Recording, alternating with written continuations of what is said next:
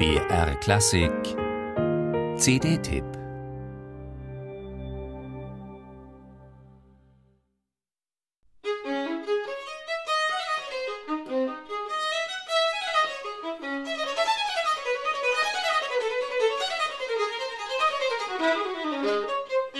Sei solo.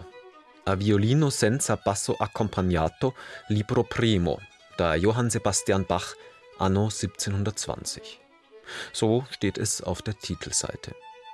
Untername und Jahreszahl hat Bach mit einer Geste aus Kraft und Konzentration eine schwungvolle Tintenlinie gesetzt, die wie ein Blitz in die rechte untere Ecke zuckt.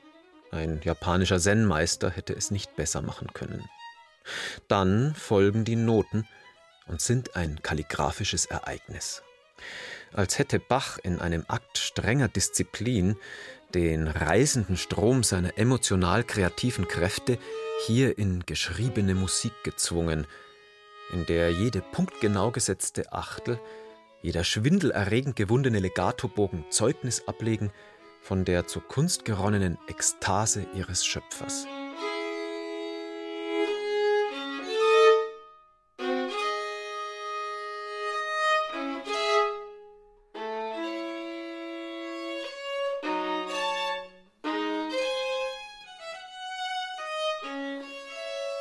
Und auch das Unterfangen selbst grenzt an Wahnsinn. Die ganze Wahrheit zu sagen über die menschliche Existenz und vielleicht auch darüber hinaus mit nichts als den vier mickrigen Seiten einer Geige. Stücke wilden Daseinsschmerzes sind dabei, wie die berühmte riesige Giacona am Ende der D-Moll-Partita, aber auch solche voller tänzerischer Lebensfreude wie die herzallerliebste E-Dur-Gavotte.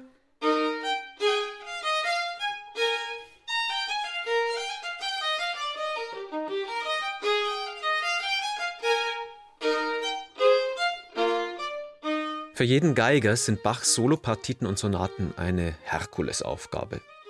Expansive vierstimmige Fugen müssen spannungsvoll ziseliert, Präludien zu Feuerwerken werden, Tänze in die Beine fahren und das alles sozusagen gegen die Grenzen des Instruments mit halsbrecherischen Doppelgriffen, makellosem Passagenwerk, rhythmischer Überpräzision was selbst Koryphäen ihres Faches unter den Bedingungen der riesigen Konzertsäle von heute oft nur eingeschränkt gelingt.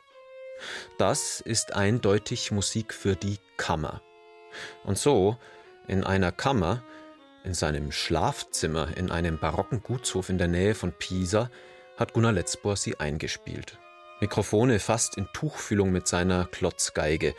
Ein faszinierendes Nahbach-Erlebnis.